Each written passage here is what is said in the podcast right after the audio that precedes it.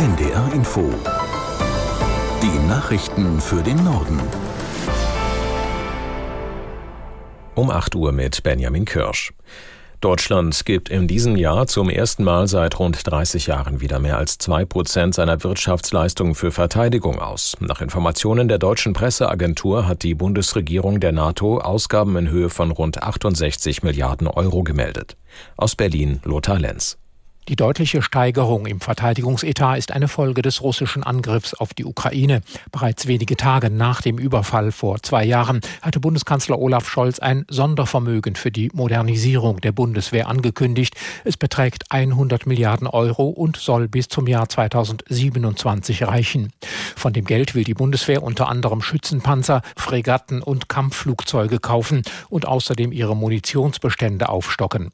Die NATO fordert ihre Mitgliedsländer schon seit längerem auf, zwei Prozent ihres Bruttoinlandsprodukts für Verteidigung auszugeben.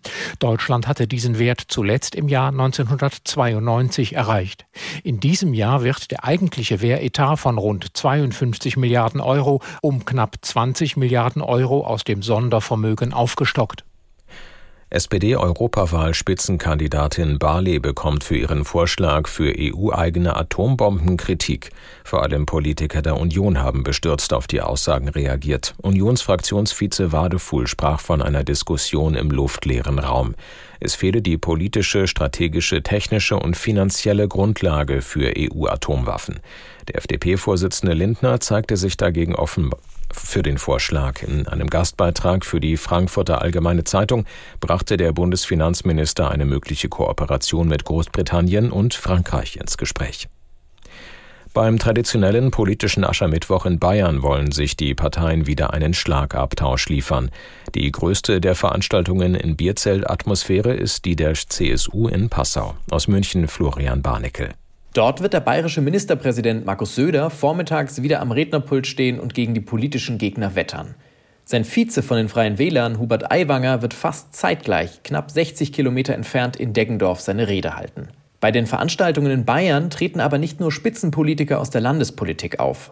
Auch Bundespolitiker wie Lars Klingbeil von der SPD oder Omid Nuripur von den Grünen werden bei ihren Parteien erwartet. Das politische Event findet übrigens nicht nur in Bayern statt. Mittlerweile gibt es Veranstaltungen zum politischen Aschermittwoch auch in anderen Bundesländern. Die Gespräche zwischen den USA, Ägypten, Israel und Katar über eine erneute Feuerpause im Gazastreifen sind verlängert worden. Nach ägyptischen Angaben gibt es bislang zwar keine Einigung, die Verhandlungen in Kairo sollen aber in den kommenden Tagen weitergehen. An den bisherigen Gesprächen haben Ägyptens Präsident al-Sisi und der amerikanische CIA-Direktor Burns teilgenommen. Ziel ist neben einer neuen Waffenruhe auch die Lieferung von mehr Hilfsgütern für die Zivilbevölkerung im Gazastreifen. Ein weiterer Versuch für eine kommerzielle Landung auf dem Mond ist kurz vor dem Start der Mission verschoben worden. Die Temperaturen des Treibstoffes Methan seien von der Norm abgewichen, hieß es in einer Mitteilung der US-Weltraumorganisation NASA. Der neue Starttermin ist nun für morgen früh Ortszeit angesetzt. Der Mondlander der US-Firma Intuitive Machines soll dann mithilfe einer Falcon 9 Rakete des Unternehmens SpaceX vom Weltraumbahnhof Cape Canaveral in Florida abheben. Bislang sind bereits mehrere Versuche gescheitert. Sollte die Mission diesmal glücken, wäre es die erste US-Mondlandung seit den Apollo-Missionen vor mehr als 50 Jahren und die erste kommerzielle Landung auf dem Erdtrabanten in der Raumfahrtgeschichte. RB Leipzig droht das aus in der Fußball Champions League. Die Leipziger verloren das Achtelfinal-Hinspiel gegen Real Madrid mit 0 zu 1. Aus der Sportredaktion Moritz Kassalet. Es war eine unglückliche Niederlage für die Leipziger, die gegen den großen Favoriten aus Madrid mindestens ebenbürtig waren und die Pech hatten. In der zweiten Minute erzielte RB ein Kopfballtor, das wegen einer angeblichen Abseitsposition nicht zählte. Eine Fehlentscheidung musste Reals Toni Kroos hinterher auch zugeben. Das Tor des Abends fiel in der 49. Minute auf der anderen Seite. Diaz traf mit einem schönen Schlenzer für Madrid. Für Leipzig wird es nun schwer, noch das Viertelfinale der Champions League zu erreichen.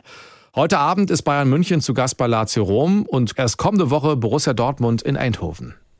Das waren die Nachrichten.